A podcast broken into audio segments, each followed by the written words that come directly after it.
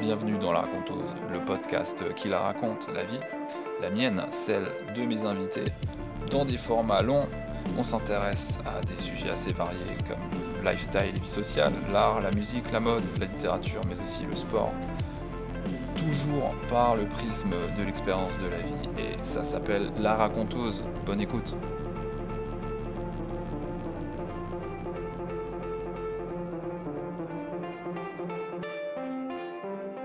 Bravo, vous voilà au troisième épisode de La Raconteuse. C'est pas une belle histoire qui commence ça quand même.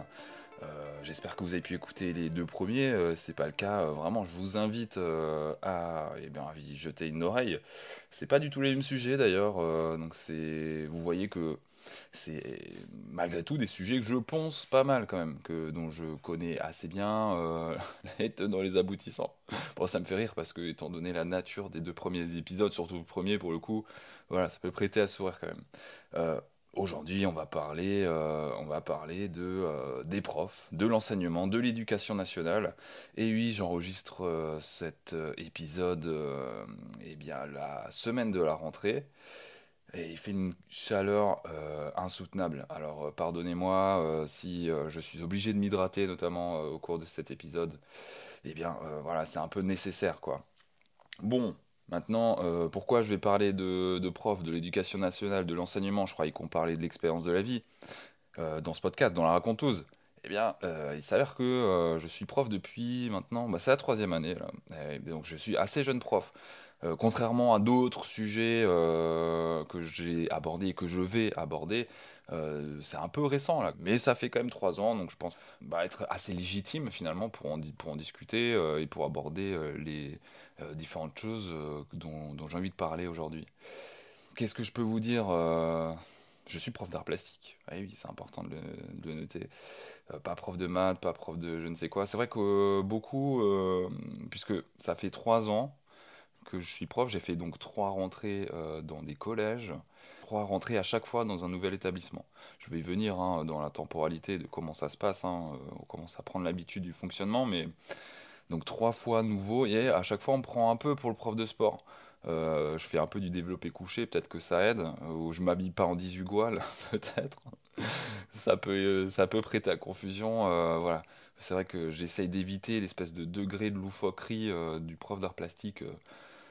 Ça me désespère, quoi. Mais, voilà, j'ai pas de lunettes euh, carrées avec euh, l'autre triangulaire, euh, non, pas de, pas de loufoquerie. Bon, mon histoire de prof déjà, pourquoi je suis devenu prof, c'est quand même une bonne question. On va voir un peu mes débuts, mon stage du coup, puisque bah, la première année était consacrée à mon stage. On va parler ensuite de ma titularisation l'année suivante et puis ma situation actuelle, hein, qui est cette troisième année. Donc je ne suis plus néo-titulaire aujourd'hui. Euh, et puis on verra aussi un peu mon avis sur l'état de l'éducation nationale, notamment avec euh, les sujets d'actualité. Euh, vous n'êtes pas sans savoir que euh, on parle beaucoup d'abaya aujourd'hui. Bon, voilà, on va pouvoir. Je vais quand même un peu en discuter. On va pas éviter le sujet, quoi. Et, et puis quelques notes que dont j'ai envie de parler autour des profs, des clichés de la salle de prof, mais aussi des ados, euh, des élèves. hein. Euh, Mon histoire de prof, ça commence par quoi? Encore une fois, euh, ça commence euh, depuis des années, des années, depuis que je suis né, puisque en fait je suis né dans une famille de profs.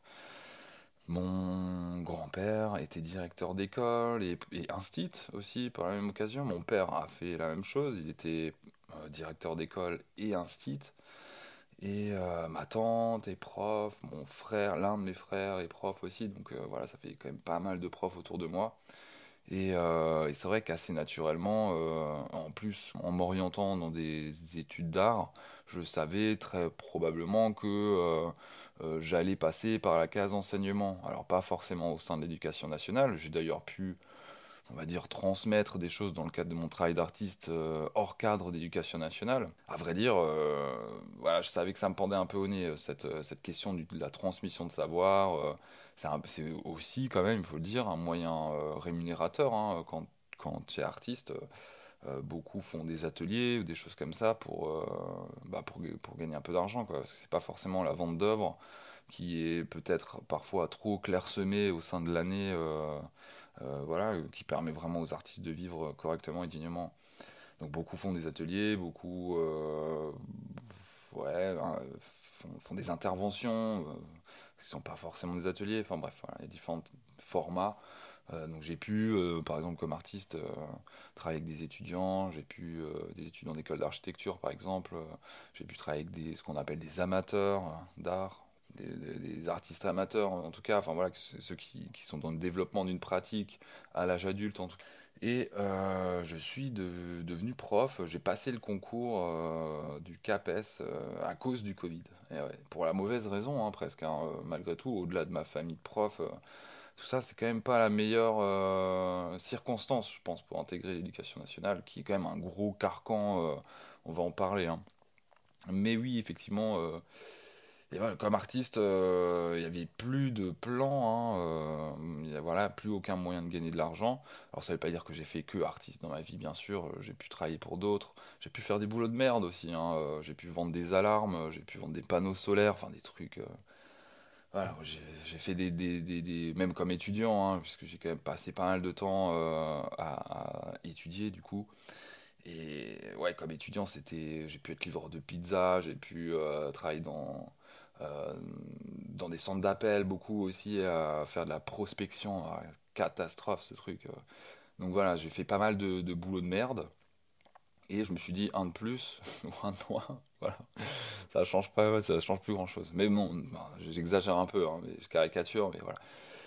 Euh, donc on- c'était euh, pour, tout vous dire, le moment où je m'inscris, je me, souviens très pertinemment hein, de ce moment où je m'inscris. On est dans un soir d'hiver, en plein confinement, en décembre. Euh, il fait moche, il fait euh, nuit. euh, il y a l'annonce là du reconfinement à nouveau. Enfin voilà, on repart sur une temporalité très abstraite de, confinement. Et là, je suis là, putain, c'est pas possible quoi. Enfin moi, mon plan c'était de rebooster un peu mon travail d'artiste au plus vite pour, bah, bah, pour, pouvoir manger. Parce que là, c'est vrai que mes, économies euh, fondaient comme neige au soleil, quoi. Euh, Bon, bref, il fallait que je trouve un moyen euh, de, bah ouais, de, suite à cette nouvelle annonce de confinement, un, moyen pas trop nul.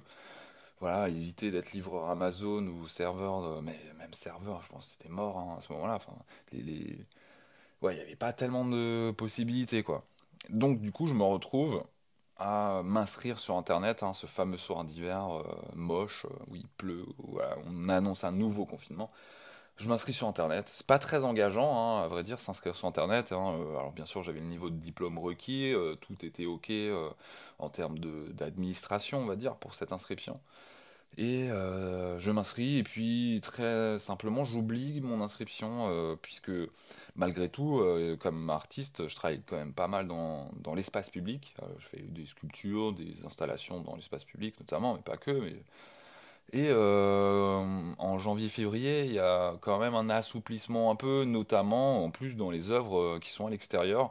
Et je remporte un concours pour réaliser une œuvre dans l'espace public euh, je vais pas rentrer dans les détails hein, euh, de cette œuvre, c'est pas le sujet là, mais, euh, mais du coup, c'est un gros, un de mes plus gros projets, en tout cas en termes de, même de taille, de, sculpture, de challenge technique, et puis de budget aussi. Donc ça m'a tenu occupé hein, pendant pas mal de semaines, pas mal de mois même,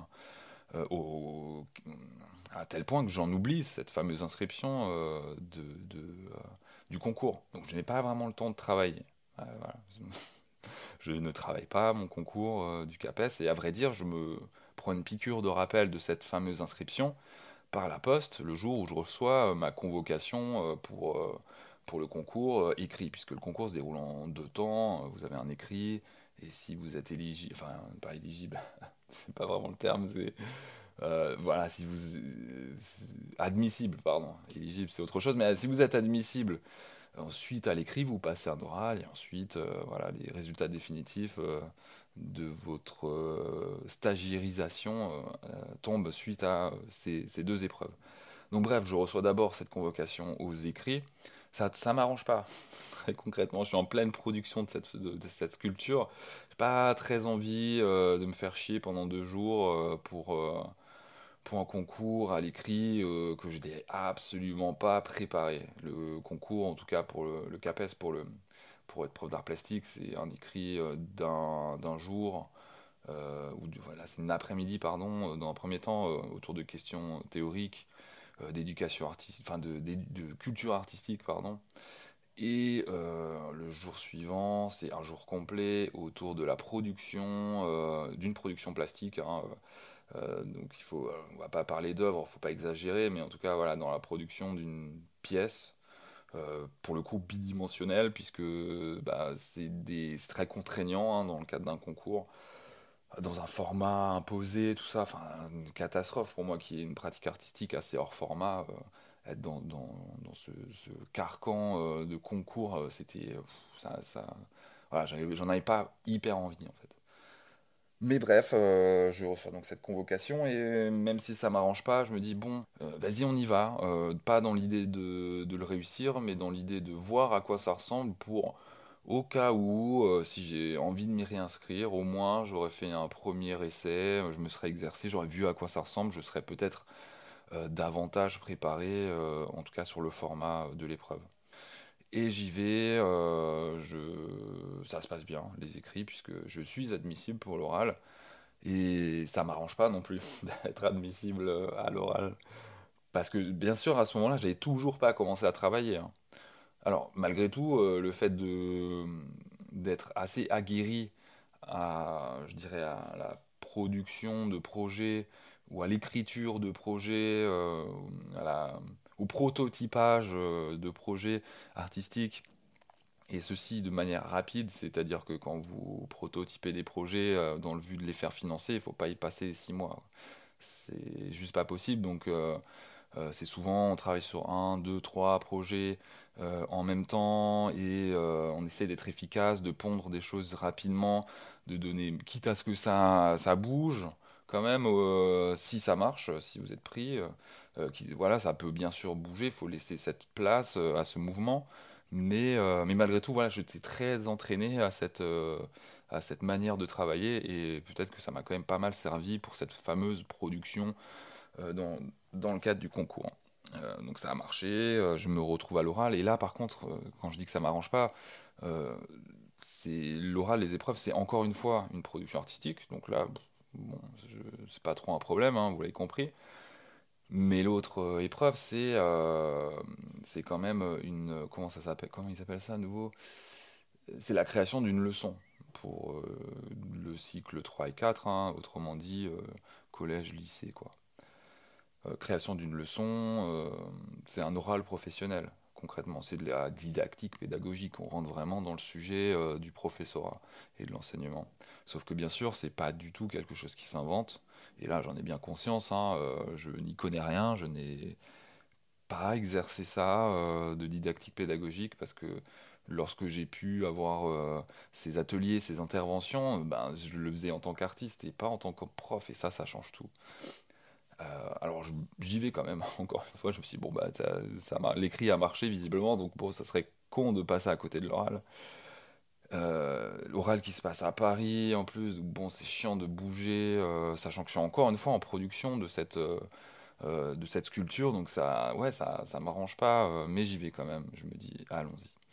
Et ça m'arrange pas, d'autant plus que à ce moment-là, j'ai une opportunité pour être encore une fois prof, mais cette fois-ci pas dans l'éducation nationale, mais de passer un entretien pour être prof de sculpture euh, aux Arts Déco. Donc le dilemme, il est hyper difficile. Je me dis, euh, est-ce que euh, je vais à cet entretien d'embauche, sachant que je ne suis pas le seul à, le, m'y présenter, c'est une évidence, au, au, risque que ça marche pas et au risque de passer à côté d'un concours que j'ai déjà à moitié réussi, si on veut. Et euh, je sais pas, je décide euh, un peu par défaut quand même, parce que j'essaye de décaler mon entretien, mais ils veulent pas. Euh, ils ont déjà convoqué tous les tous ceux qui veulent passer cet entretien, tous les autres candidats, autrement dit. Alors je me rends à cet oral, vous l'avez compris. Je décide d'y aller. de bon, ça m'embête euh, et, forcément je me plante à cette, euh, à orale professionnelle là, de création de leçons. Euh, c'est une catastrophe. Je me tape la fiche hein, littéralement devant, devant les deux bonnes femmes, je dirais, parce qu'elles me. C'était pas très commode, pas très sympa. Bon, est-ce qu'il faut être sympa pendant un oral d'un concours? Euh, la question reste en suspens, mais euh, ouais, le genre de nana là, qui te mettent pas à l'aise, qui font rien pour que ça, pour que tu sois dans les meilleures dispositions, euh, ça je trouve ça quand même assez naze pour, pour, pour avoir déjà fait passer des oraux, que ça soit des élèves ou à des étudiants d'ailleurs. hein. Franchement, la moindre des choses, c'est de les mettre bien. Et après, euh, quitte à rentrer euh, un peu plus, quitte à pas être sympa après, parce que c'est pas bien, hein, euh, attention, il ne faut pas non plus. Mais au moins, voilà, que les conditions soient propices euh, à, ce que le, candidat puisse s'exprimer, faire ce qu'il a à faire, pas tout de suite mettre une couche de stress sur une couche de stress. donc voilà, moi je me ramasse ça, bon, pas ouf. Et, euh, et puis surtout, vu, vu que j'avais pas travaillé, que ça s'invente pas, cette fameuse didactique pédagogique, je me ridiculise, euh, je fais un truc qui n'a ni queue ni tête, euh, je brode un projet complètement claqué, vraiment, qui est, en fait, il avait aucune, aucune chance que ça fonctionne face à des élèves, c'était absolument dé- déconnecté, déraciné des réalités concrètes de, voilà, d'un dispositif euh, d'art plastique, euh, là pour le coup c'était pour le lycée, et elles me le font quand même assez bien savoir par des grands yeux, des questions euh, à la con. Elles me font répéter des trucs aussi. Ça, c'est assez étonnant. euh, elles me font répéter. Alors, je cite Jean Baudrillard, par exemple, à un moment, euh, une euh, citation que je connais par cœur, pour le coup, qui est pas, longue, pas courte, mais voilà, qui a plusieurs phrases. Et elles me la font répéter. Je pense qu'elles n'étaient pas euh, prêtes à, voir quand même, parce que malgré tout, euh, conceptuellement parlant, il était intéressant le projet. Et même aujourd'hui, euh, voilà, je, pense qu'il est pas mal. Il n'est pas, il est pas adapté, mais il peut être adapté quand même. Avec, voilà, voilà, avec ma connaissance des contraintes actuelles, bien sûr, je, je pourrais le, faire, ce projet, euh, différemment de, la manière dont je l'ai présenté. Et puis, cette, euh, ouais, elles n'ont pas compris. euh, j'ai dû le répéter trois fois. Donc c'est long hein, quand on répète trois fois trois phrases. Et puis la troisième fois, elles n'avaient toujours pas compris. Donc bon, je suis quand même passé à autre chose. euh, on n'avait pas passé un oral sur des trucs qu'elles comprennent pas. Et puis c'est ça, au-delà de, Je glisse un peu ça comme ça, hein, mais les profs sont pas toujours très malins. hein. Euh, même des collègues, euh, parce que c'est forcément des collègues, hein. Euh, certains ont des pratiques artistiques vraiment amatrices. Et, et puis, puis euh, sont pas, c'est pas passionnant de, discuter avec eux ou n'ont pas de pratique artistique tout court par ailleurs, hein, parce que c'est quelque chose qui leur a servi à exercer un métier et puis après, paf, on oublie, on n'en fait plus, plus le temps, plus l'envie, plus je ne sais quoi, euh, ce qui me paraît complètement dingue parce que euh, pour, pour comprendre l'enjeu euh, de, de l'enseignement supérieur des arts, que ce soit dans les écoles des beaux-arts, dans les arts déco, les écoles que j'ai pu faire en l'occurrence, je sais pas trop comment ça se passe en fac d'art plat, j'ai pas vécu ça. je pense que les facs d'art plastique c'est de la merde. hein. Voilà, je là aussi je glisse ça comme ça. Mais en tout cas, le- l'enjeu euh, c'est euh, que l'étudiant euh, soit moteur de son travail et puisse travailler, puisse se lancer dans des projets facilement et, et- voilà, embraye vite sur et, et cette, ce besoin constant de création. Et donc je pense qu'il y a certains qui sont passés dans les mailles du filet là, voilà, ils sont, pas des- ils sont pas bons quoi, ils n'ont pas une pratique, ils n'ont pas un- une connaissance disciplinaire terrible, donc euh, se retrouver face à des gens qui sont pas bons, euh, en plus qui sont juges, euh, c'est pas c'est pas très agréable. Euh, bon, voilà, donc ça se passe mal. Après, heureusement, par ailleurs, l'autre, le fameux oral de projet artistique, lui, se passe bien.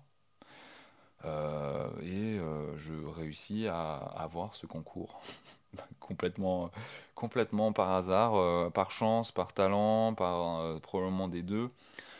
Euh, aussi peut-être parce que c'est plus très sexy hein, d'être prof, donc il y a peut-être quand même moins de candidats que si les conditions de travail étaient vraiment bonnes, mais euh, voilà, on va y revenir aussi. Mais quand même si en art plastique, euh, dans la mesure où dès lors que vous faites des études d'art, vous avez quand même peu de débouchés, en tout cas peu de débouchés si vous souhaitez avoir, être salarié, pour ainsi dire. hein. Euh, c'est quasiment le, seul débouché finalement. Donc, euh, s'il y a quand même, il y a quand même du, monde qui se présente en art plastique, c'est peut-être pas le cas des maths, des, de l'écho, des langues, tout ça, où il y a quand même plus de possibilités euh, d'être dans d'autres entreprises, d'intégrer des groupes avec un master ou voire plus. Mais en art plastique, ouais, il y a quand même du monde encore qui, pour, qui continue de se présenter à ce concours du fait du, peu de débouchés dans le salariat, en tout cas, dans, en tout cas dans l'entrepreneuriat, pour, pour dire des choses comme ça. Il y a plein de choses à faire euh, quand même. Il y a d'autres débouchés, attention, il y a des débouchés techniques aussi, tout ça, mais pas si on est vraiment purement dans l'art plastique, eh, il n'y en a pas tant que ça, quoi. Parce que même finalement, euh, j'ai pu être euh, assistant d'artiste, hein, produire des œuvres d'autres, mais je suis pas artiste, hein, je parle pas d'art plastique, hein, je suis technicien dans ces cas-là, j'ai pu être régisseur, là encore, le régisseur dans des espaces d'art, hein, euh, voilà, là aussi, euh, on est technicien et non pas, euh, pas plasticien. C'est très différent. Alors bien sûr que les affinités avec, avec l'art visuel, c'est indispensable, mais on me demandait pas de réfléchir à la nature de l'œuvre, on me demandait de faire. Bref. le concours se passe, je l'ai, je l'obtiens. Je suis assez surpris. Et en même temps, j'ai absolument pas conscience de ce dans quoi je m'embarque. ma famille de profs, bon, ils me tiennent pas trop au courant, euh, on n'en parle pas trop. Alors c'est vrai que je, vois pas tellement ma famille non plus, faut pas. Voilà, c'est vrai, mais hum, ouais, je, je, je, cherche un peu sur internet ce qui va s'en suivre, qu'est-ce qui m'arrivera maintenant. Et puis la chose qui doit arriver, en l'occurrence, c'est d'être affecté à un stage et euh, d'intégrer, en tout cas comme stagiaire, euh, eh bien, le fonctionnariat euh, et ça signifie que vous êtes littéralement euh, téléporté dans, un, dans une ville, dans, un, dans une académie, dans une région que vous n'aurez pas choisi. Dans la mesure où je l'ai passé en candidat, en candidat libre, pardon, vous l'avez compris, je ne suis pas, je ne reste pas dans l'académie de la ville dans laquelle j'ai passé mon concours. C'est le cas si vous passez un master MEF. Hein, les master MEF, c'est les fameux masters pour, qui préparent au concours. Euh, je pense que j'en ai grillé quelques-uns des Master MEF, là, avoir mon concours en candidat libre sans travailler. Là. Euh, ça, ça me, fait plaisir presque, parce que certains, euh, pour les avoir croisés en stage, c'est des caves. Hein. Faire master MEF, mais quelle idée, quoi, quelle idée. Il faut faire des, études disciplinaires exigeantes et poussées, pas des masters à la con d'enseignement, sachant qu'on peut très bien. Le, métier, d'enseignant, il se, il se ça prend beaucoup euh, sur le terrain euh, quand même. Bien sûr avec un accompagnement, ce qui est le cas du stage, avec des échanges, avec euh, des, retours d'expérience des uns des autres, bien entendu. Mais il se passe quand même beaucoup, beaucoup sur le terrain. De là à faire Master MEF, quelle absurdité. Mais quelle... ça m'étonne pas qu'il y ait des nazes qui sortent de Master MEF et qu'on retrouve ensuite comme collègues. Donc bref, je me retrouve euh, en stage, je suis affecté, euh, devinez où eh ben, Dans l'Académie de Versailles, l'académie euh, que personne ne veut intégrer. non mais c'est vrai, enfin, vous connaissez peut-être pas comment ça marche pour choisir l'endroit dans lequel on, va comme fonctionnaire dans l'éducation nationale, mais on a des points.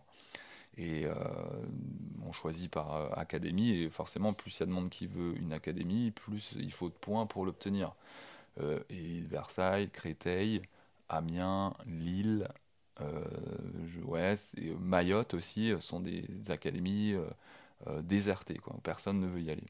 C'est pas très étonnant pour l'académie de Versailles parce que dès qu'il y a un fait divers hein, national, ça se passe dans les Yvelines, ça se passe dans les Hauts-de-Seine, ça se passe dans le Val d'Oise. À Créteil, c'est un peu la même chose. Hein. C'est des cages à poules les gens vivent dans des, voilà, dans des cages les unes sur les autres, donc c'est pas des conditions terribles. Vous avez le public qui va avec l'endroit dans lequel vous êtes aussi. Hein.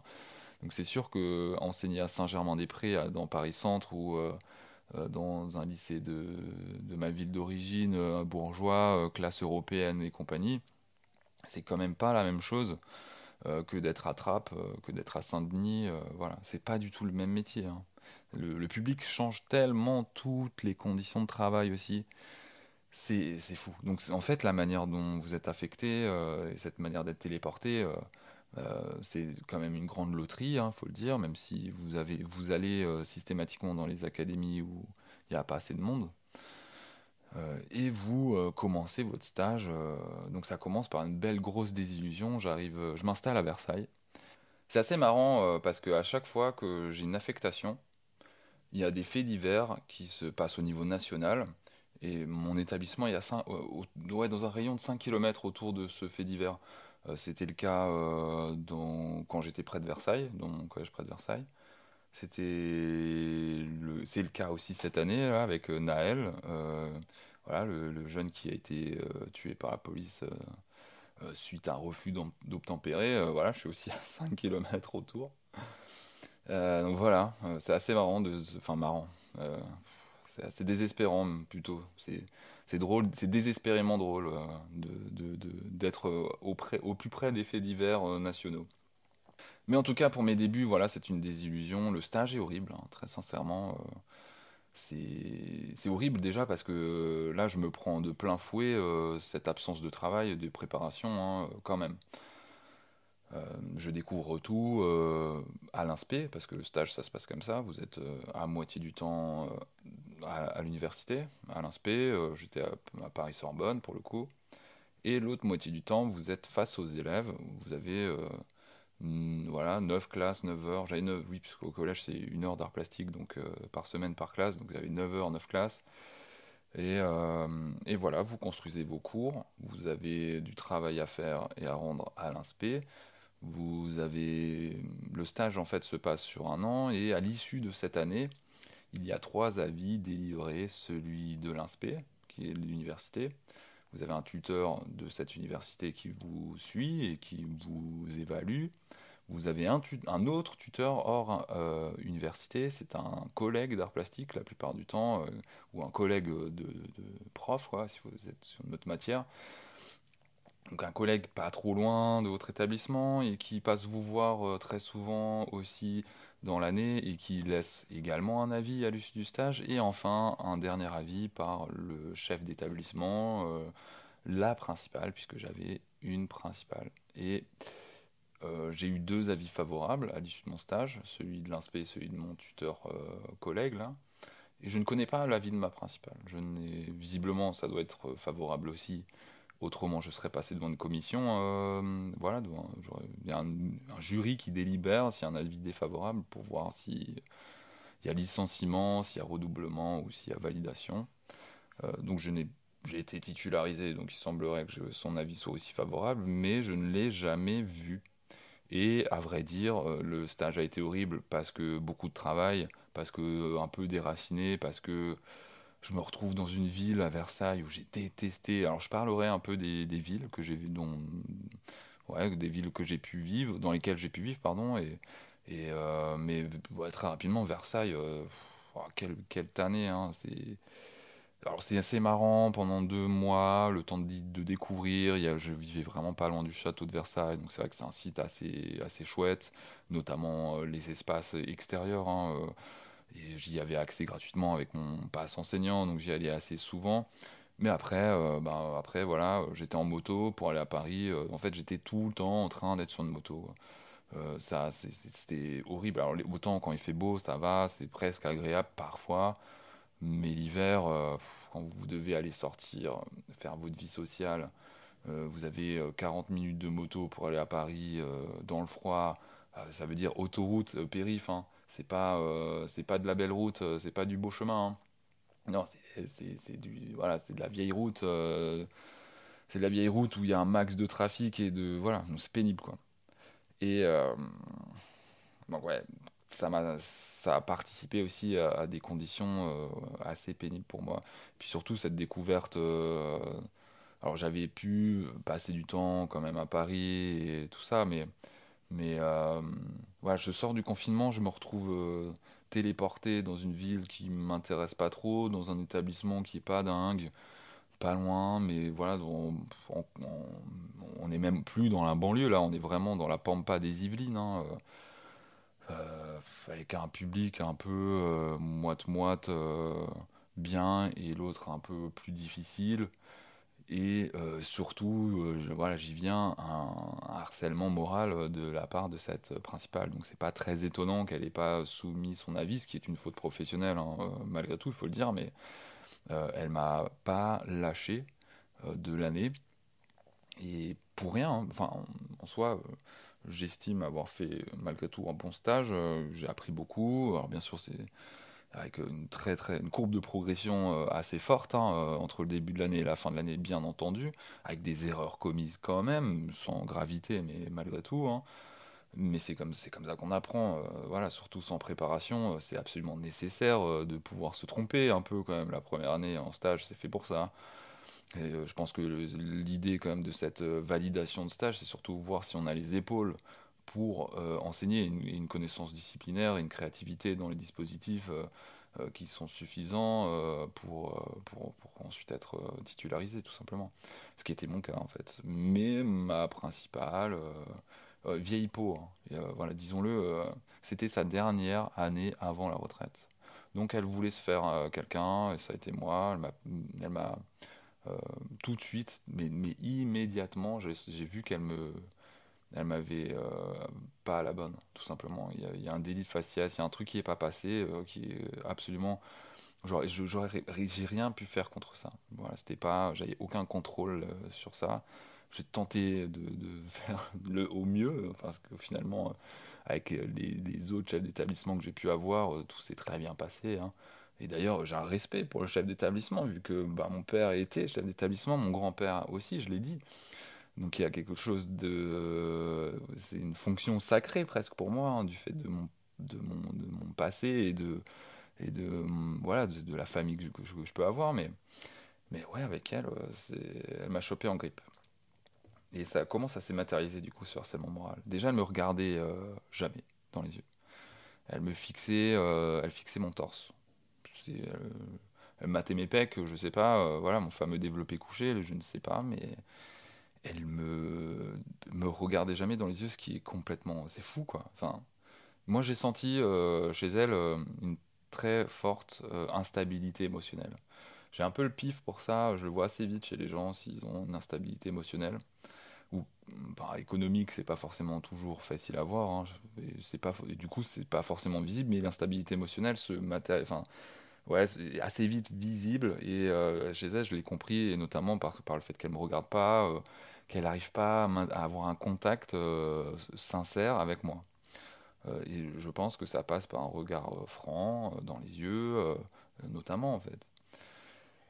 Et qu'est-ce que, par quoi d'autre? Par des petites choses reloues, du genre, elle m'attendait tous les matins devant ma salle. Alors, elle, c'est sa fonction, on est d'accord, hein, chef d'établissement, il est présent dans les couloirs, il regarde si tout se passe bien. bien sûr que je dois être à l'heure, et j'ai jamais été en retard, hein, par ailleurs. Mais elle était tout le temps devant ma porte. Et il y a d'autres profs, dans ce cas-là, dans un, et d'autres, il y avait d'autres stagiaires aussi. Alors, je sais pas s'ils commençaient forcément en même temps que moi, mais euh, en même temps, elle voit si je suis à pas euh, de, dans mon appel, enfin parce qu'on on pointe les élèves, donc forcément on voit si on est là, on n'est pas là, ça se voit très vite un prof en retard ou pas là. C'est, je pense en cinq minutes, euh, tout le monde a compris euh, ce qui se passe. Mais voilà, elle était systématiquement devant la, devant ma salle, donc c'est assez pénible. Que ça arrive une fois, deux fois, euh, je peux le comprendre, mais toute l'année, euh, non. Euh, Là, c'est trop, je trouve. C'est du flicage assez absurde, je trouve. Par ailleurs, dans la mesure où j'ai jamais été en retard, il n'y a pas franchement de raison. On voit que si quelqu'un n'est jamais en retard, à un moment donné, tu dis, bon, bah, je vais pas. c'est bon, il, est, OK, il fait le, taf, pas besoin de surveiller davantage. Et ben là, non, madame, pour moi, c'est vraiment une forme de harcèlement. Une forme de harcèlement quand même. Alors je dis, ça, c'est une petite chose, mais il y avait des plus grandes choses.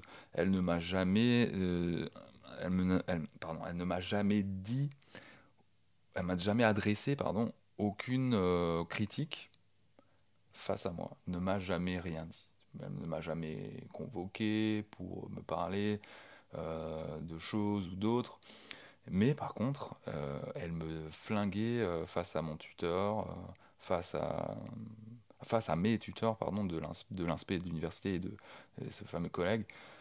Je me faisais défoncer euh, dans le dos, en fait, tout le temps. Et puis, je m'entendais bien avec mon tuteur euh, collègue, je m'entendais très très bien avec euh, ma tutrice de l'université. Donc, à chaque fois, il me disait, attention, ta principale, elle fait une fixette sur toi, il y a un problème avec elle, il faut... Ouais, on va essayer, on va essayer de pousser les choses. J'ai été soutenu quand même par, euh, par beaucoup, beaucoup par, par l'inspé. énormément par l'inspect. Avec, euh, bah, en fait, concrètement, ce qu'on me reprochait, c'était mes cours. Alors que mes cours, ils étaient euh, validés, enfin, la, manière dont je pouvais faire les choses, et la puisque mes tuteurs venaient me voir et voyaient les cours, je leur donnais les préparations de cours. Donc tout était systématiquement validé, voire encensé même pour certains. Euh, avec une forte recherche de ma part, énormément de travail pour euh, développer tout ça. Ça prend vraiment beaucoup de temps hein, de, créer un cours. Et quand vous avez euh, quatre niveaux, 6e, 5e, 4e, 3e, où il faut tout faire tout le temps, puis c'est un cours, ça dure pas des mois, hein, il faut, voilà, c'était énormément de travail. Donc, et franchement, c'est le principal casse-couille. Quoi. Et donc voilà, vraiment aucune franchise de sa part. Je n'ai jamais eu aucune critique euh, face à moi, face à face.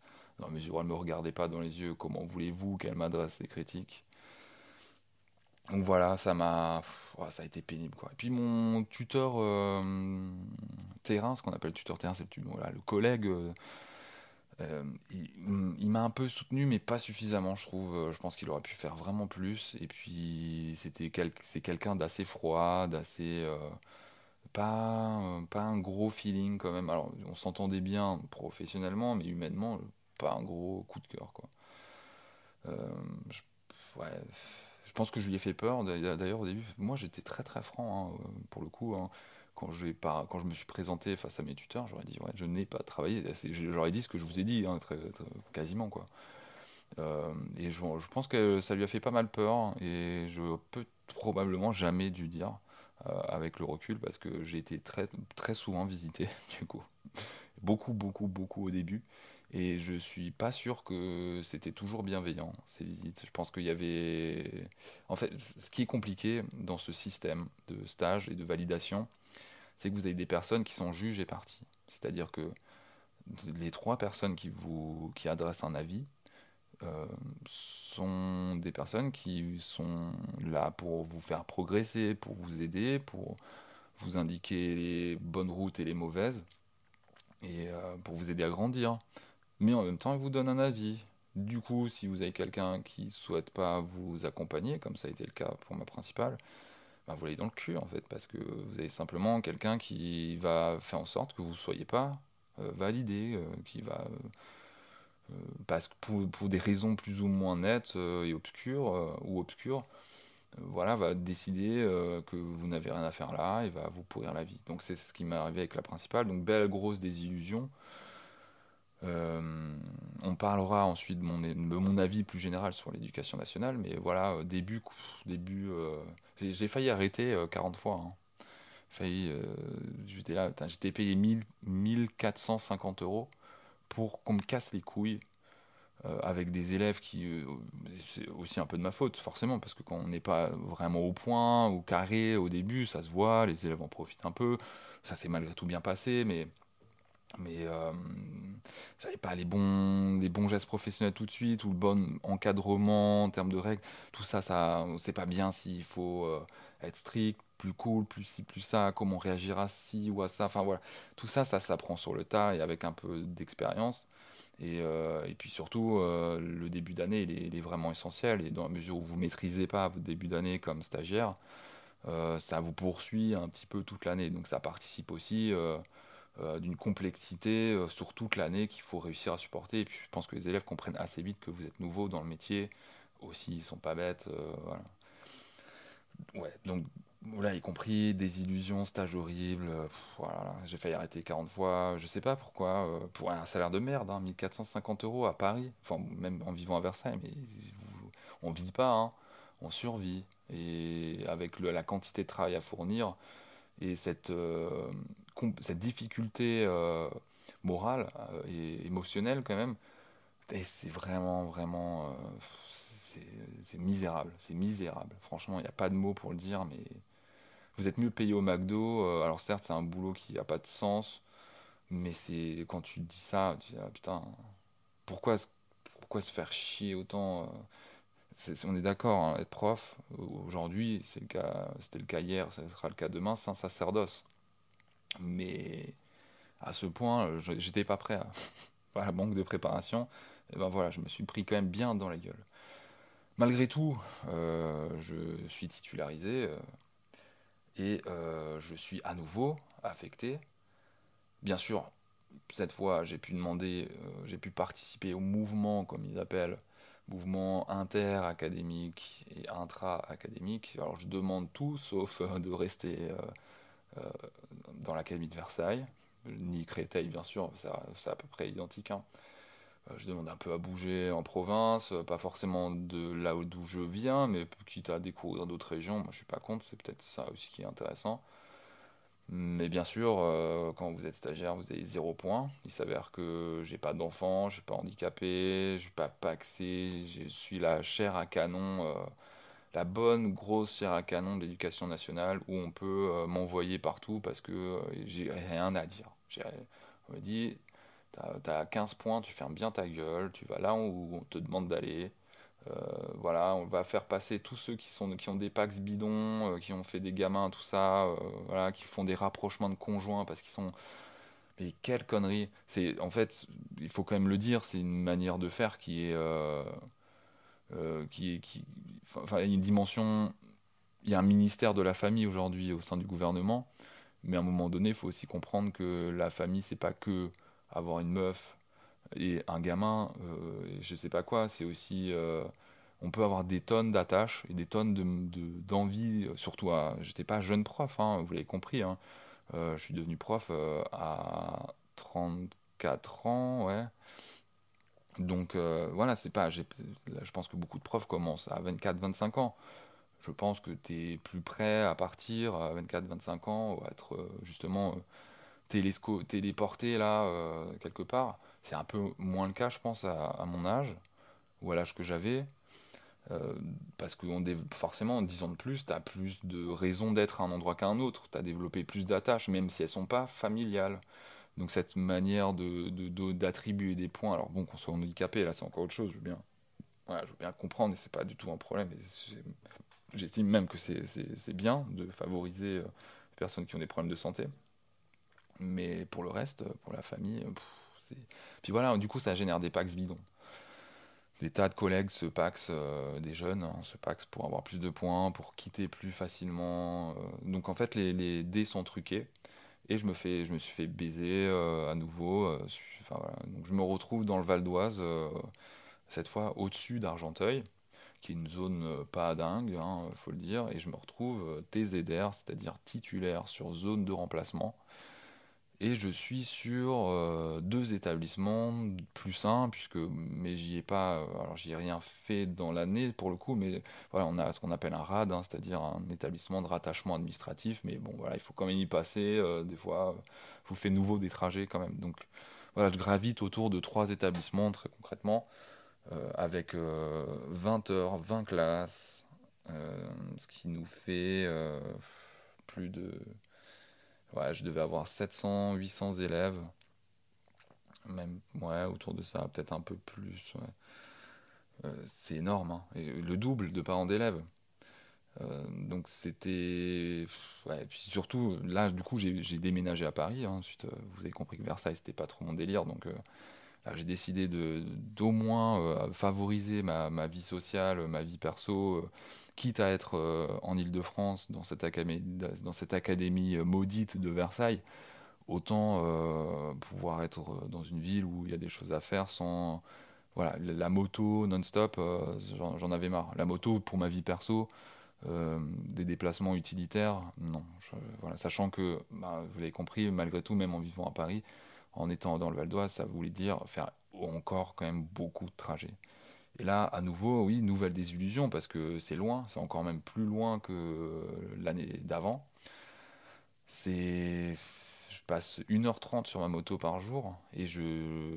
mon emploi du temps est merdique, donc ça veut dire que j'y suis tous les jours. Euh, tous les jours, j'ai 1h30 à faire de moto. Ils auraient pu condenser un peu les choses de telle manière à ce que j'ai au moins un jour dans la semaine où euh, je travaille pas, hein, par exemple. Ben non, mais j'ai un emploi du temps de merde où j'avais 3 heures de creux entre midi et 2. Mais qui a besoin de 3 heures? En fait, ça vous met juste un coup de barre parce que vous passez la matinée, c'est fatigant, et puis pas, vous avez 3 heures, euh, vous vous posez, vous avez plus envie de décoller, quoi. Non, moi je pense que c'est bien de, le faire dans un, dans un enchaînement, parce que dès que vous asseyez, ça vous casse tout, quoi. Vous n'avez plus envie, vous somnolez. Enfin, il faut un rythme, en fait, qui soit maintenu dans la journée.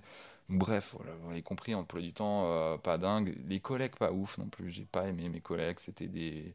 Il y avait beaucoup de ploucs, hein, franchement, faut le dire. Hein, des ploucs de, de, banlieues lointaines parisiennes beaucoup de beaufs, de, de, profs moyens. Euh, ouais. Et puis, euh, qu'est-ce que je pourrais dire? Oui, le fait d'être TZR, d'être sur deux établissements, euh, ça a été pénible. Quoi. Je vais pas trop raconter des, des, histoires avec les élèves, c'est pas encore vraiment le sujet. Peut-être que si ça vous intéresse, n'hésitez pas à me le faire savoir. je pourrais, bien sûr, tous les sujets que j'aborde, je peux les réaborder à nouveau sous d'autres angles. Hein. Mais voilà, là, j'en dresse un portrait un peu de, cette, euh, de ce métier de prof, de, ces, de mon histoire de prof et de l'éducation nationale, puisqu'on y va dans cette, euh, de mon avis sur l'éducation nationale. Mais avant tout, quand même, parlons de ma situation actuelle qui est très courte, hein, puisque ma situation actuelle, ça fait qu'une semaine, même pas, hein, quatre jours que je suis rentré. Cette fois, euh, je suis plus près de mon, de mon appartement à Paris, puisque je suis dans les Hauts-de-Seine, ce qui me fait des déplacements beaucoup moins longs. Je peux aller bosser en métro, par exemple. Ça, c'est quand même cool. Et puis, mon emploi du temps, pour le coup, il est condensé. Je l'ai demandé comme ça. Il est condensé. Ça veut dire que j'ai deux jours de libre, par exemple, au milieu de la semaine. Alors, pour le moment, il reste temporaire, l'emploi du temps. J'espère qu'il va pas trop changer. Ça me va très bien comme ça. Mais, euh, mais voilà, ouais, j'ai des espoirs. Aujourd'hui, j'ai un peu d'espoir j'ai une bonne, euh, un bon feeling avec certaines personnes euh, que je, avec qui j'ai très peu discuté quand même. Euh, voilà, et puis non, on verra. Alors j'en reparlerai, hein, peut-être ça pourrait être l'occasion d'un nouvel épisode sur cette situation actuelle, parce que je peux pas tellement en parler, là j'ai peu de recul. Mais, mais en tout cas, voilà, on peut dire qu'il y a un peu d'espoir, malgré deux ans pénibles déjà. Je me suis laissé cette dernière année, hein, d'ailleurs, je le dis, et puis ça pourrait être l'occasion de, de ce nouvel épisode à l'avenir de est-ce que je reste prof ou pas? Ça pourra être ça le, le titre. C'est une vraie question en suspens. Les espoirs, euh, si, ça, si les espoirs que j'adresse euh, aujourd'hui sont, sont convaincants, et ben, bien sûr que je pourrais rester prof, mais si c'est pas le cas, euh, j'arrêterai. quoi. Bon, mon avis sur l'éducation nationale, je pense qu'il transpire un peu là, hein, vous pouvez le voir. Il y a différents points. Déjà, peut-être la, la, plus grande, je pense, chose, enfin, ce qui me paraît complètement fou, c'est la différence entre la version de mon père. Alors, celle de mon grand-père, malheureusement, eh ben, il est décédé et j'étais pas prof au moment où, au moment où il nous a quittés, donc je, on n'a pas pu en discuter, mais en tout cas avec mon père, oui, et puis c'est aberrant, lui, il hallucine en fait des histoires que je peux lui raconter. Alors, Là, je les raconte pas. Ce sera, voilà, comme dit, nouvelle, un nouvel épisode, mais des choses qu'on peut vivre avec des élèves, des, la question du respect, par exemple, de la posture du, prof, des conditions de travail, tout ça, c'est incroyable. Mon père hallucine. Euh, bon, lui, il était un style, bien sûr. Il était un dans, dans la campagne alsacienne, hein, euh, mais tout a changé entre le, parce qu'il est à la retraite hein, depuis longtemps. Voilà, j'ai oublié de le préciser. Mais euh, entre euh, la, banlieue parisienne euh, de collège actuelle et la campagne alsacienne il y a 15 ans, voire encore plus long, parce qu'il a été, a été directeur et prof et en stit pardon, toute sa vie, donc il y a même 30 ans, on peut le dire, il y a une, énorme différence. Tout a changé, tout a changé. Même pas que le salaire, hein, parce que, alors je sais plus combien de fois le, il, gagnait le SMIC, lui, voilà, à l'époque. Aujourd'hui, euh, c'est, je sais plus, on gagne 1,2 ou 3, 4, 5 fois le SMIC, ce qui est risible par rapport par rapport à la charge mentale du, travail, parce que c'est ça, hein, c'est une énorme charge mentale hein, de dealer avec autant d'élèves et de parents d'élèves, euh, que tout le monde soit content, euh, de gérer aussi les collègues, voire, vous l'avez compris, pour, en tout cas pour mon stage, une administration pénible c'est désespérant. Le manque de moyens, bien entendu, euh, en art plastique. Euh, alors, bien sûr qu'on fait des projets qui sont quand même assez, euh, comme on pourrait dire, des projets qui sont modestes hein, en termes de matériel. Mais malgré tout, là, par exemple, l'année dernière, j'ai eu que deux commandes de matériel. J'ai dû me débrouiller. Et pourtant, je, Je la saoulais, la, gestionnaire, euh, pour mes commandes, hein, mais ça mettait euh, 5 mois à arriver. C'est euh, horrible. Et là, on parle juste de consommables dans le cadre du cours d'art plastique. On parle même pas de la, du nombre d'élèves par euh, salle de classe. C'est aberrant. On a des salles trop petites pour le nombre d'élèves, euh, sachant que le cours euh, et le dispositif, encore une fois, en art plastique, il nécessite parfois euh, de prendre un peu de place, donc on se marche dessus. C'est pas possible. Moi, je crois pas du tout à une classe à 30 élèves. ça marche pas. Il est nécessaire de faire ce qu'on appelle une, pédagogie différenciée, c'est-à-dire d'avoir un dispositif commun pour tous les élèves et puis ensuite d'adapter les choses en fonction de chaque individu au sein de la classe. Mais comment c'est possible de faire avec 30 gamins? Euh, on en vient aussi du coup à cette école inclusive euh, ça correspond aussi au manque de moyens. Là, aujourd'hui, vous avez des gamins qui ont des pathologies plus ou moins lourdes, voire même euh, très lourdes, et ils sont en classe avec vous, avec les autres. Alors, c'est très bien sur le papier, c'est parfait, ça pourrait être génial, mais encore une fois, avec 30 élèves, comment vous voulez suivre un élève? Il n'y a pas, j'ai pas, jamais vu la couleur d'une AESH, hein, ce qu'on appelle les, les assistants d'éducation, là, jamais vu, je sais pas, euh, je sais pas à quoi ils ressemblent. Donc, euh, ça, ça m'est arrivé d'avoir. C'est ce qu'on appelle les dispositifs Ulysse, c'est-à-dire des, voilà, les, élèves qui ont ces, problématiques spécifiques, c'est des élèves à besoins spécifiques, c'est comme ça qu'on les appelle.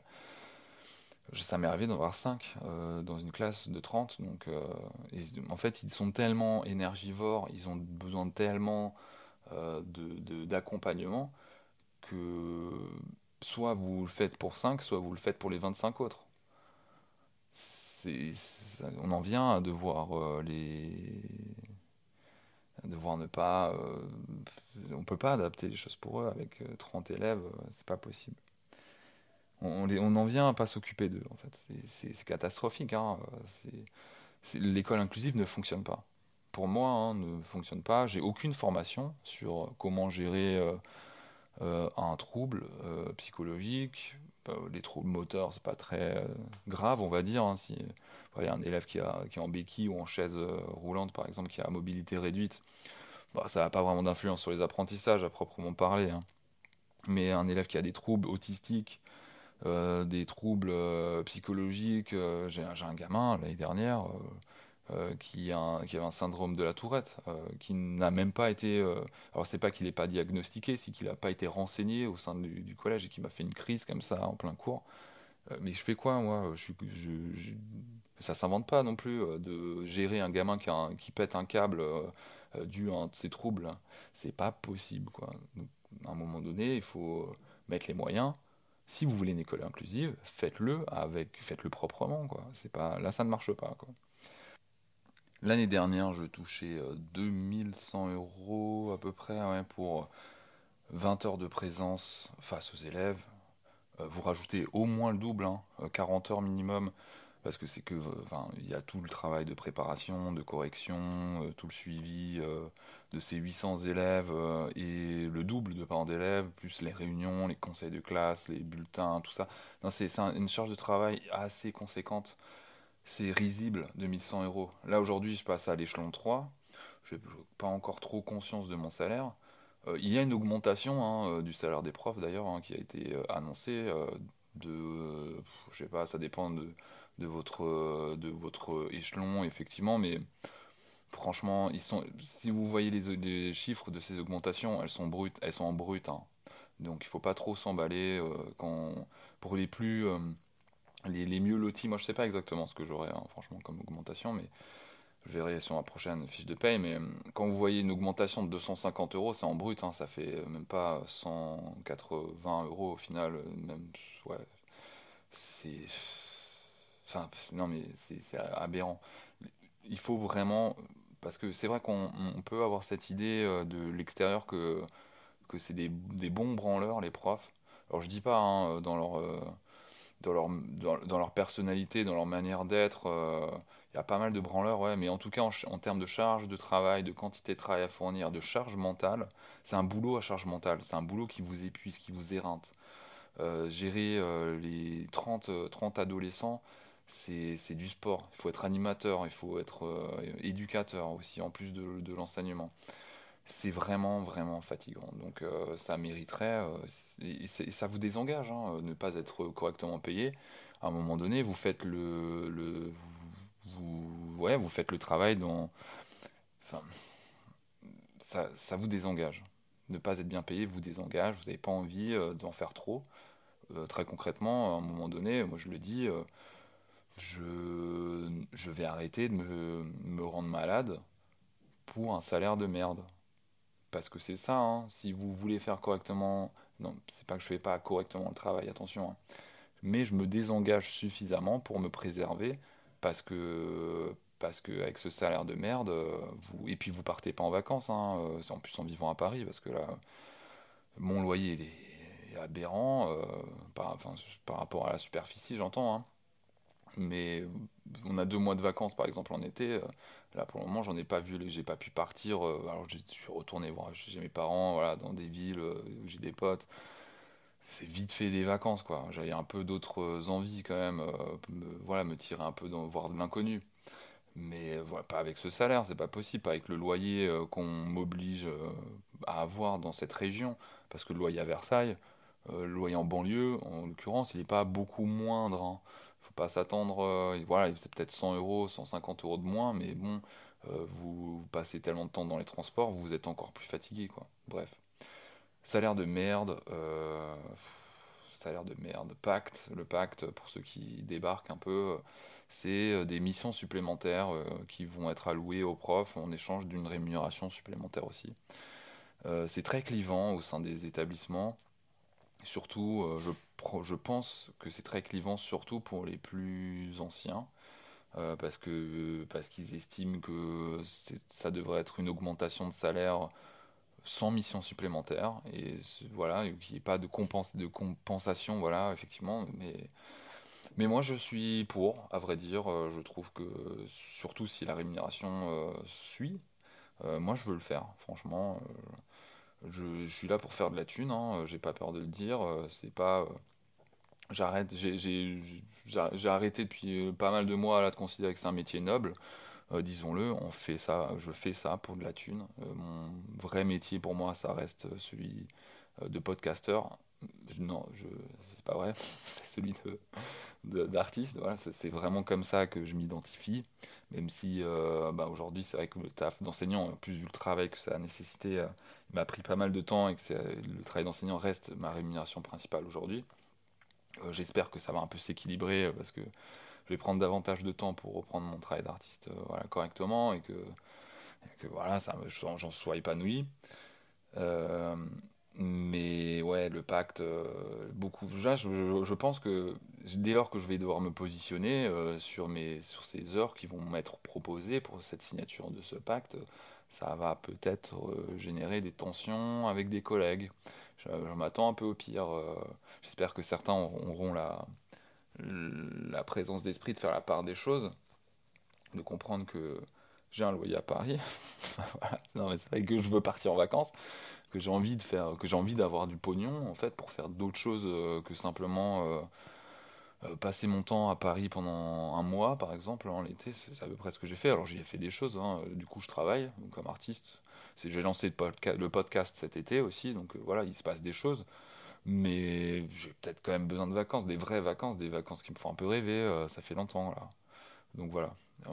Je vais finir peut-être sur la laïcité avec ce fameux abaya qui fait très très polémique. Je crois que je suis devenu prof aussi parce que je crois euh, quand même dans les valeurs de l'école. Je pense que c'est indispensable et indissociable. Et euh, croire dans les valeurs de l'école, c'est aussi croire euh, en la laïcité. Et je suis, moi, je suis un fervent défenseur de la laïcité. Je pense que c'est absolument nécessaire.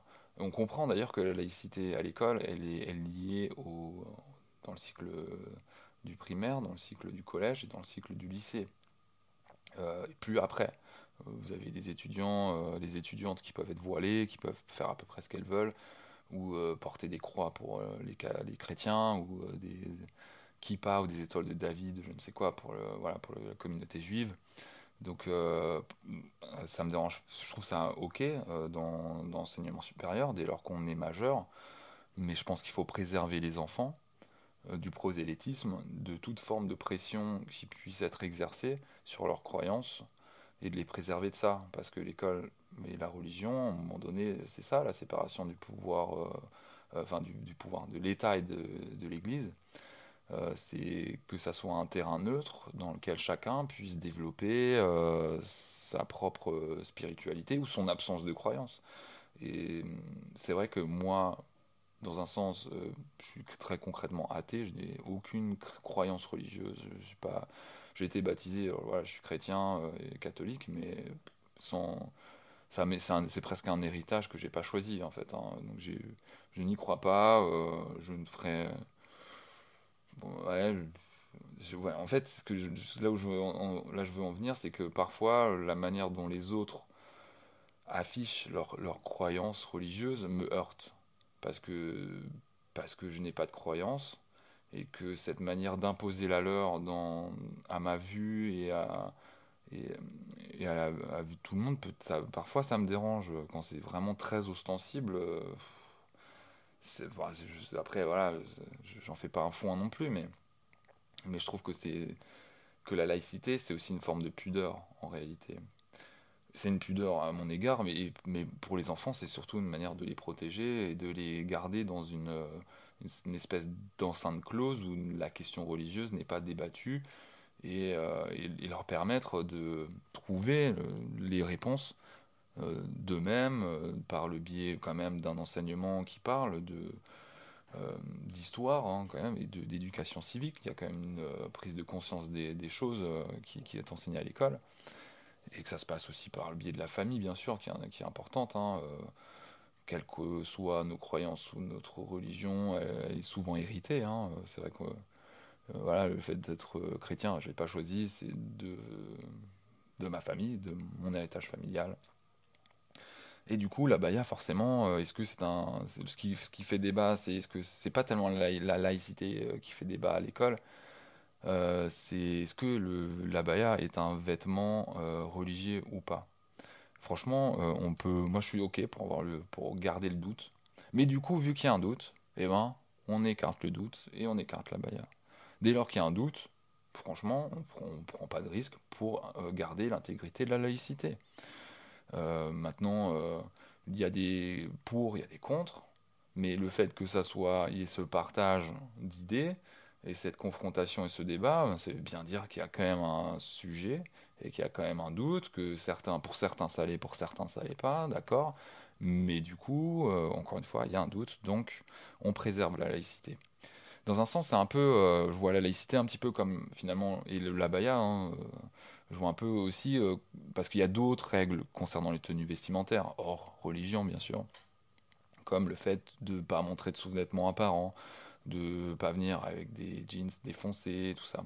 Et ça revient un peu à ce que je disais à l'épisode précédent sur le vêtement. Hein. pour euh, les, garçons, euh, il s'agit euh, de ne pas se laisser aller. Pour les filles, il s'agit de, ne pas trop se sexualiser. Quoi. Et, dans les deux cas, quelque part, c'est important de on peut peut pas laisser un enfant se sexualiser par son apparence et sa tenue c'est pas possible. Il faut qu'il ait conscience de ce qu'il fait, de comment il s'habille, de ce que ça génère.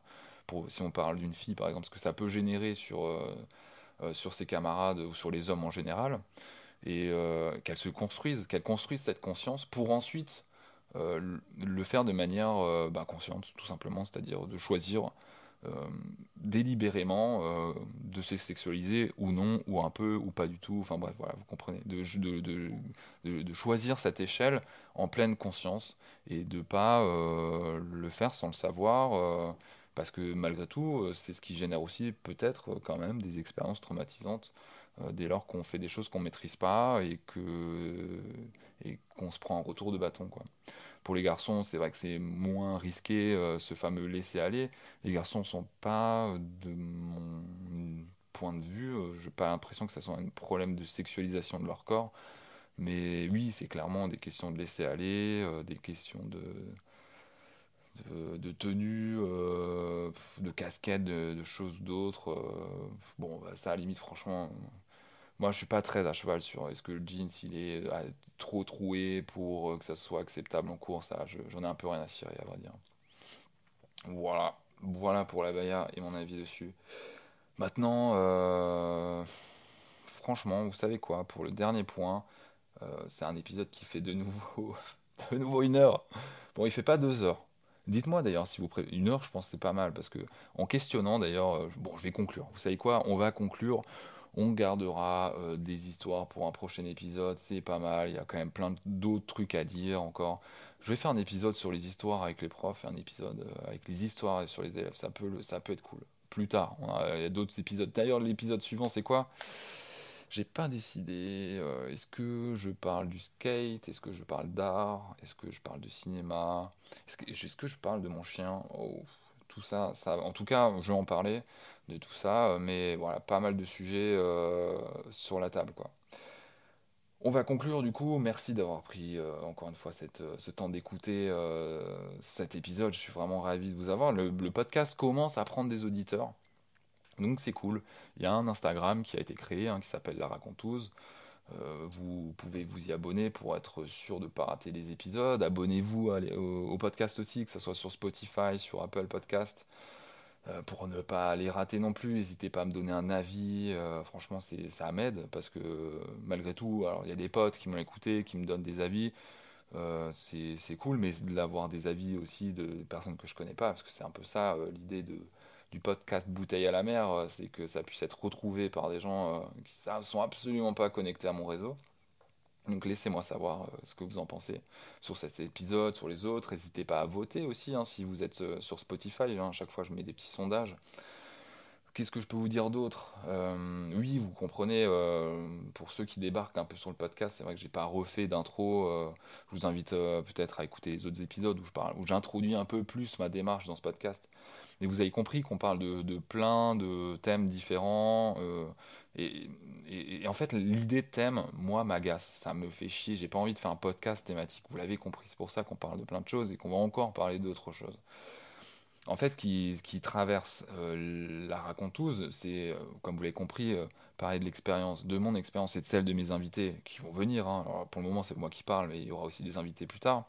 C'est de parler de, de ce retour d'expérience, mais c'est aussi finalement dans, dans les ricochets entre ces, différents sujets que j'aborde, c'est d'y envisager une mécanique de pensée finalement qui puisse faire écho à votre expérience et vous mettre en marche aussi vers... euh, euh, peut-être que vous ne serez pas d'accord ou est d'accord avec moi, et c'est super, c'est exactement ça euh, l'enjeu. hein.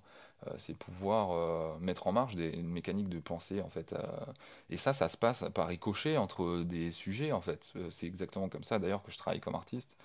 C'est euh, chaque euh, projet, je fais autant de la sculpture, des installations, de la photo, de la vidéo. Enfin vraiment, j'explore beaucoup de médiums différents. Je ne pourrais pas me spécialiser euh, dans une des, dans un des médiums. Mais c'est vraiment par ricochet que les choses se construisent et que, que les solutions se trouvent, en fait. Donc je- j'essaie de faire la même chose avec ce podcast, j'espère que vous le comprenez. Et c'est vrai que ça va un peu à l'encontre parce qu'on m'a dit, souvent on me demande de quoi ça parle. Alors moi je parle, je leur réponds que ça parle de la vie, mais c'est, ouais, c'est, ça en fait, quand on écoute des podcasts, la plupart des, podcasts que j'écoute, ils ont un, angle d'attaque, enfin un thème, voilà, ce fameux thème qui, qui moi me plaît pas quoi. Voilà, un podcast qui parle du sport, un podcast qui passe, qui parle de la thune, un podcast euh, qui parle des relations euh, hommes-femmes ou des relations, des- voilà, des relations humaines. Oh, c'est dommage de pas réussir à réussir à créer des ponts en fait entre les choses. On voit que la, la vie, euh, c'est pas un Tupperware, hein, c'est tout est lié quoi. Je vous remercie de m'avoir écouté. Je vais m'arrêter là. Je vous retrouve sur l'épisode 4. Vous voyez que c'est un hebdomadaire. hein. Toutes les semaines, vous avez un nouvel épisode. Vous comptez sur moi pour être sur le coup. Vous aurez l'épisode chaque semaine. Donc euh, vraiment, euh, merci d'être là d'écouter. On est de plus en plus nombreux. Alors, pour le moment, j'ai que un retour sur un épisode. On est sur le 3. Le 2 est publié. Euh, c'est vendredi, je crois que ça se publie. C'est ça. Donc soyez sur le coup euh, les vendredis. Et puis euh, un petit podcast le week-end, ça fait pas de mal. Voilà, je vous, je vous retrouve à l'épisode 4. Merci de m'avoir écouté. Salut.